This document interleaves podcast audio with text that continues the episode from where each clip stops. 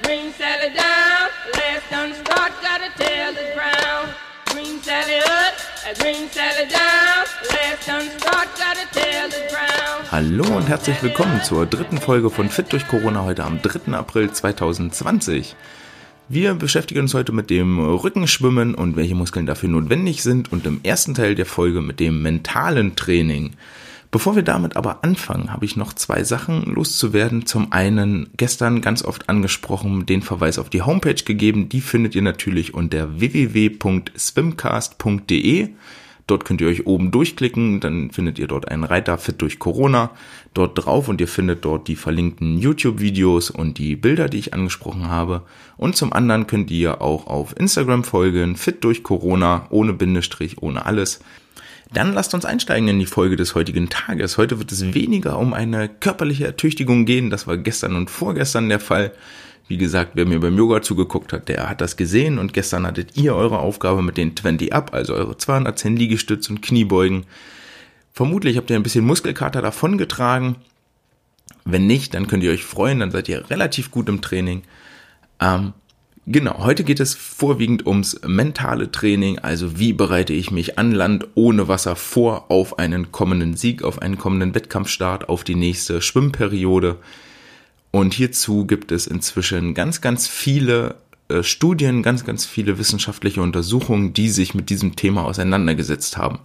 Die möchte ich hier an der Stelle gar nicht vorstellen, aber es soll so einen kleinen Einblick geben, was alles erreichbar ist. Und zwar ist äh, festgestellt worden, dass bei Probanden, die nur mental ein Krafttraining durchgeführt haben, die sich nur vorgestellt haben, wie sie Gewichte heben und bewegen, bei denen konnte ein Kraft- und Muskelzuwachs von 13 Prozent festgestellt werden. Und eine andere Sportprobandengruppe, äh, ich weiß jetzt nicht, ob das Sportler waren oder ob das ähm, Freizeitathleten waren, auf jeden Fall konnte bei einer anderen ähm, Probandengruppe festgestellt werden, dass wenn die sich Basketballwürfe nur immer wieder im Kopf wiederholen, vorstellen, immer wieder den Ablauf durchgehen, konnte eine Steigerung der Treffsicherheit von 23 Prozent nachgewiesen werden. Ich denke mal, beide Prozentzahlen lassen darauf schließen, dass das keine Hochleistungsathleten waren, sondern ähm, Hobbysportler beziehungsweise Amateursportler, schon Könner in ihrem Fach, also auch ne, wenn du dir einen Basketballfreiwurf vorstellst, dann musst du vorher mal wissen, wie der aussieht, sonst funktioniert der, der Spaß auch nicht. Aber um dich um 23 Prozent steigern zu können, musst du vorher, vorher auch nicht ganz so gut gewesen sein. Ich glaube aber, dass beide Aspekte auf uns zutreffen, denn deutsche Jahrgangsmeisterschaften als Ziel ist nicht das höchste der Wein und ähm, auch da gibt es noch viel Verbesserungspotenzial. Und hier möchte ich jetzt mit euch darauf eingehen, wie könnt ihr das freischalten, wie könnt ihr dahin kommen, dass ihr wirklich effektiv an Land euch vorstellt, wie so eine Wettkampfsituation aussieht. Zwei Sachen sind dabei besonders wichtig. Zum einen stellt euch möglichst detailliert vor, wie ihr an diesen Wettkampf rangeht. Und die zweite Sache ist, versucht jedes Gefühl, jedes Erlebnis, jede Beobachtung, die ihr macht, positiv mit, einem, mit dem positiv zu verknüpfen. Geht also nicht hin und überlegt euch, okay, ich möchte nicht einen Fehlstart machen. Ich möchte nicht, dass meine Schwimmbrille voller Wasser läuft, sondern überlegt euch stattdessen viel, viel eher, was möchtet ihr? Gebt eurem Gehirn einen klaren Auftrag, was es tun soll und nicht Dinge, die es vermeiden soll. Denn vermeiden funktioniert nie. So dieses ganz klassische Beispiel, wenn ihr beim Skifahren den Hang runterfahrt und dann einen Baum vor euch seht. Nicht in den Baum fahren, nicht in den Baum fahren, nicht in den Baum. Was passiert? Ihr fahrt in den Baum. Weil euer Gehirn dieses Wörtchen nicht einfach nicht verarbeiten kann. Es, alles, was es versteht, ist Baum fahren, Baum fahren, Baum fahren. Und dann fahrt ihr auch in den Baum. Viel effektiver wäre es, fahr vorbei, fahr vorbei, fahr vorbei.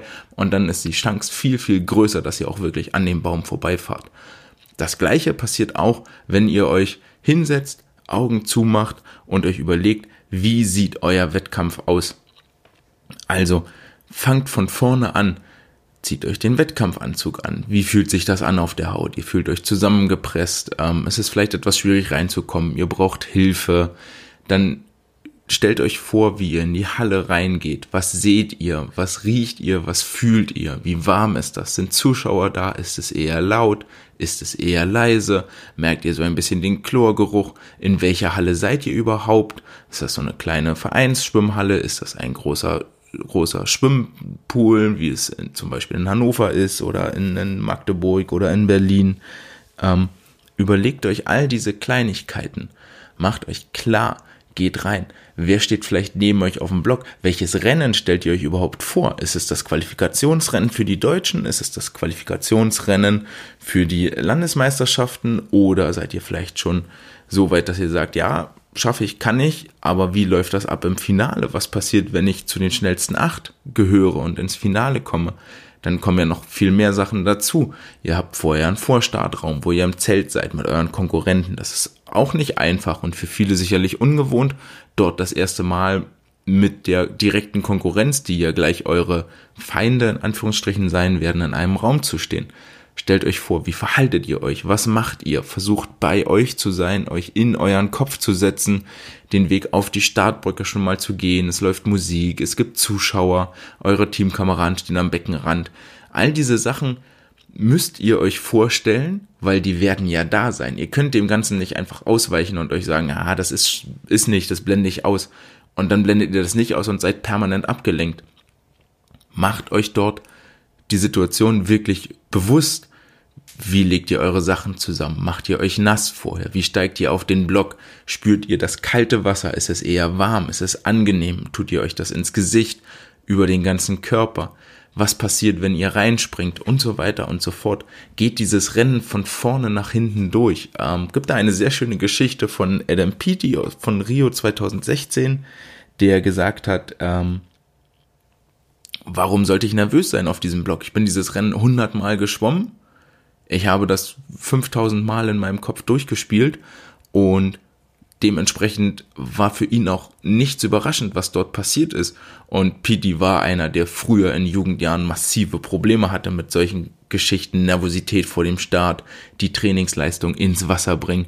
Das war nicht einfach für ihn und das war nicht angeboren, aber durch permanentes Vorstellen und Visualisieren ist er dahin gekommen, dass er bei Olympia auf der größtmöglichen Bühne relativ relaxed, völlig entspannt war und genau wusste, was passiert. Es ist auch so, wenn ihr euch das Rennen nochmal anguckt, dass er nicht nach dem Tauchzug direkt vorne weg war, sondern eher ein Stückchen dahinter war, aber wusste, wo sind meine Stärken. Ich weiß, ich komme auf der zweiten Rennhälfte. Ich weiß, ich werde auf der ersten Bahn dieses, diesen Rückstand wieder aufholen. Und das sind Sachen, aus denen schöpft ihr dann auch Selbstvertrauen, wenn ihr euch klar macht, was ist meine Stärke, wie möchte ich das angehen, ähm, wie komme ich zu einem erfolgreichen Rennen. Und da macht es auch einen sehr, sehr großen Unterschied, ob ihr euch ein 50, 100, 200 Meter Rennen vorstellt. Bei 200 Metern müsst ihr euch viel, viel mehr auch mit einer Taktik auseinandersetzen, mit einem Renngeschehen, mit einem Rennverlauf. Wer ist neben euch? Was machen die dort vielleicht? Ihr seht es immer wieder auch im, im Fernsehen, wenn Schwimmübertragungen stattfinden dass dort manche Athleten eher von vorne wegschwimmen, andere eher Easy Speed am Anfang und eher zur Mitte, zum Ende hin versuchen, diesen Rückstand aufzuholen. Beide Taktiken können zum Ziel führen und jeder muss die Lösung finden, die für ihn passt. Vor allen Dingen wichtig, wenn ihr jemand seid, der sich überlegt, ich verlasse mich auf meinen Schlusssport und gehe lieber nach hinten, dass ihr vorneweg nicht nervös werdet und aufgeregt seid, weil euer, weil euer Gegner dort eine, eine Körperlänge wegschwimmt. Wenn ihr darauf vorbereitet seid, dann überrascht euch das nicht. Und dann wisst ihr auch, was passiert. Ihr habt euch ja vorher klar gemacht, okay, durch die erste Wende gehe ich so, ich brauche so viel Armzüge.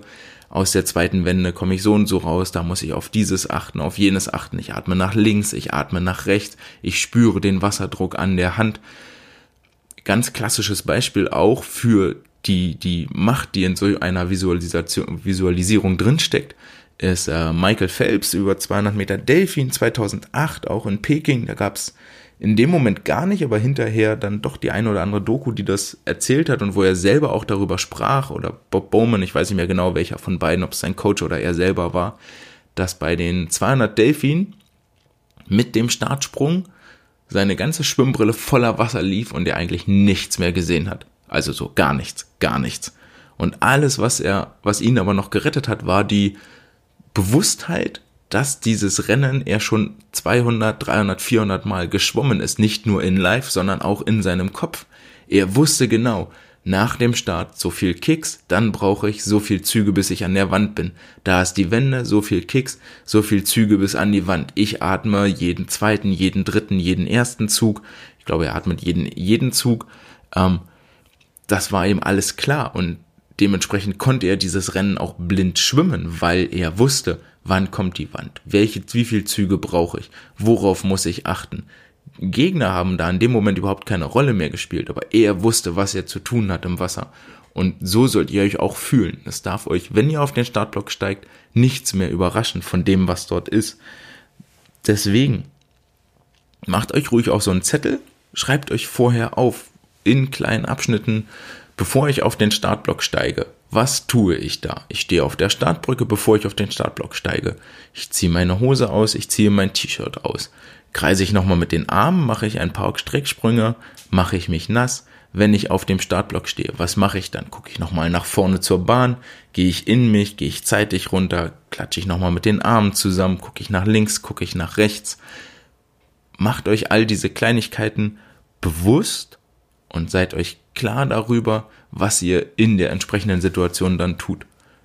Und dann nehmt euch eine Uhr und stoppt und stoppt und stoppt und stoppt. Wieder und wieder und wieder. Das ist nicht, mit einmal werdet ihr das nicht perfekt sein. Ihr werdet jedes Mal neue Details entdecken, die euch vorher nicht aufgefallen sind. Und wenn ihr soweit seid, dass ihr euer perfektes Rennen euch vorgestellt und visualisiert habt, ihr habt das vielleicht auch irgendwo aufgeschrieben, da werdet ihr zum einen merken, dass irre viel Text rauskommt. Also wird mit Sicherheit nicht überraschend sein, wenn das zwei Seiten oder sogar drei Seiten werden mit allem, was dazugehört.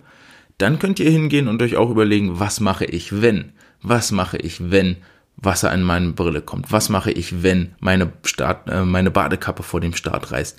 Was mache ich, wenn jemand anders links neben mir ist? Was mache ich, wenn ich bei der Wende abrutsche? Und so weiter und so fort. Es gibt ja viele Dinge, die schief gehen können, aber auch die dürfen euch nicht überraschen, auch auf die müsst ihr vorbereitet sein. Das ist mit Sicherheit mal so eine schöne Übung, wenn ihr abends, bevor ihr ins Bett geht, dass ihr dort euch nochmal hinsetzt, im Kopf das Ganze durchspielt, plant ruhig 10 Minuten, 15 Minuten ein für all die Dinge, die ich gerade aufgezählt habe. Das ist sehr, sehr wichtig und damit nehmt ihr auf jeden Fall was mit aus dieser Pause, was ihr später in eurem Wettkampfalltag, in eurem Trainingsalltag benutzen könnt.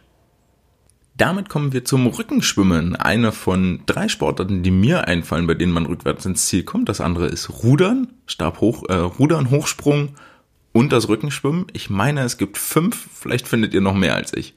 Aber wir reden jetzt über die Muskeln, die beim Rückenschwimmen benutzt werden. Und zwar arbeiten wir uns wie beim Delfinschwimmen gestern von oben nach unten durch.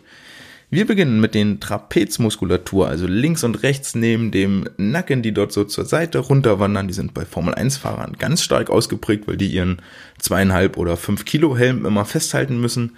Dann geht es weiter runter, völlig klar, die Schultermuskulatur, die, der Delta-Muskel, sowohl der vordere, der mittlere als auch der hintere.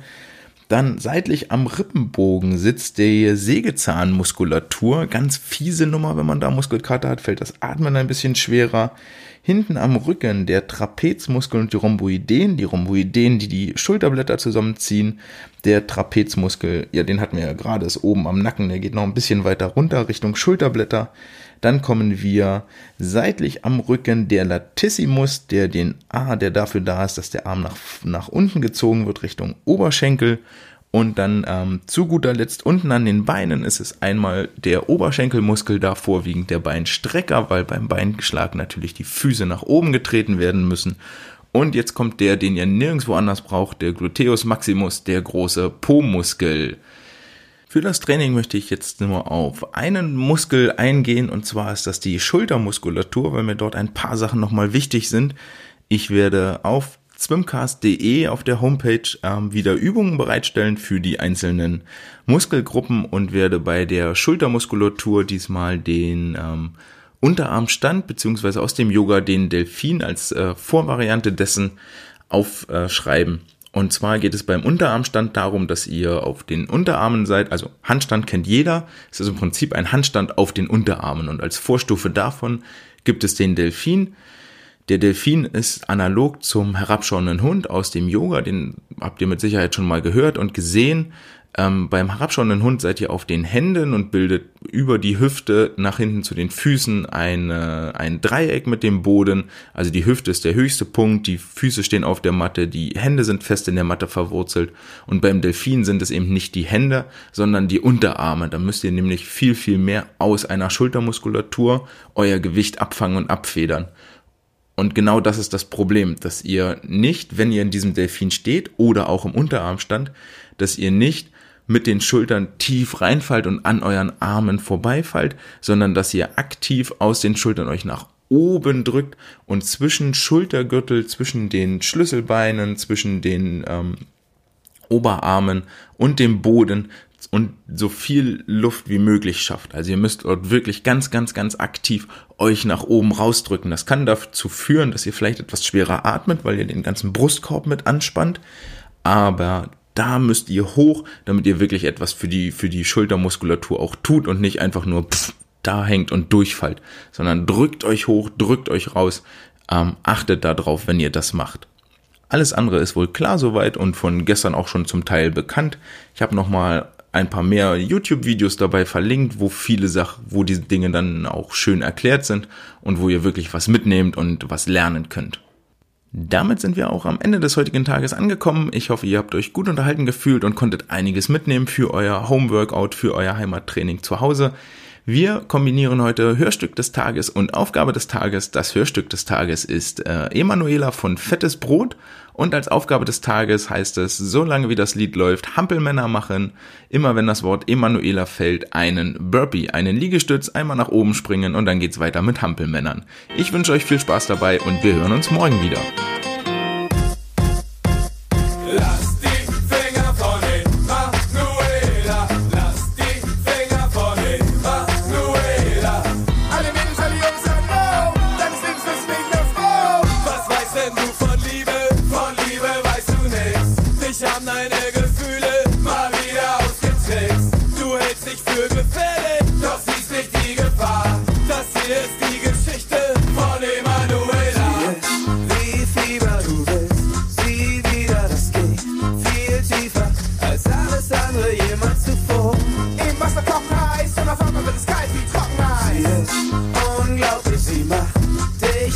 Jetzt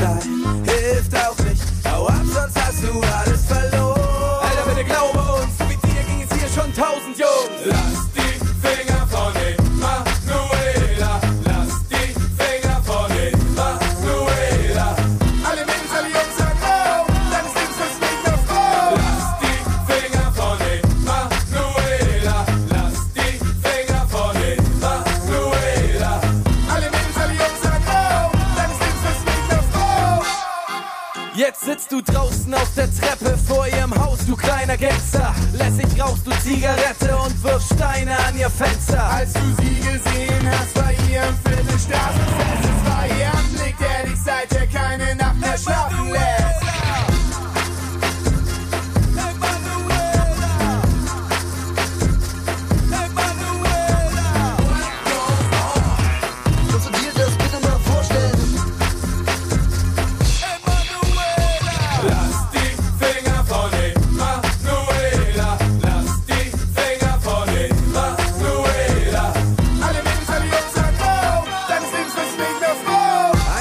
zwei, Monate nur zu Haus. Freitagnacht und du gehst mal wieder aus. Sein Fehler, wer steht da? Emanuela. Noch bevor es mit euch beiden angefangen hat, macht sie Schluss und eure einzige Berührung bleibt ein kurzer Abschiedskuss. Er betet und hofft, dass sie ihn erhört. Er betet und hofft, dass sie ihn erhört. Er betet und hofft, dass sie ihn erhört. Was weißt denn du von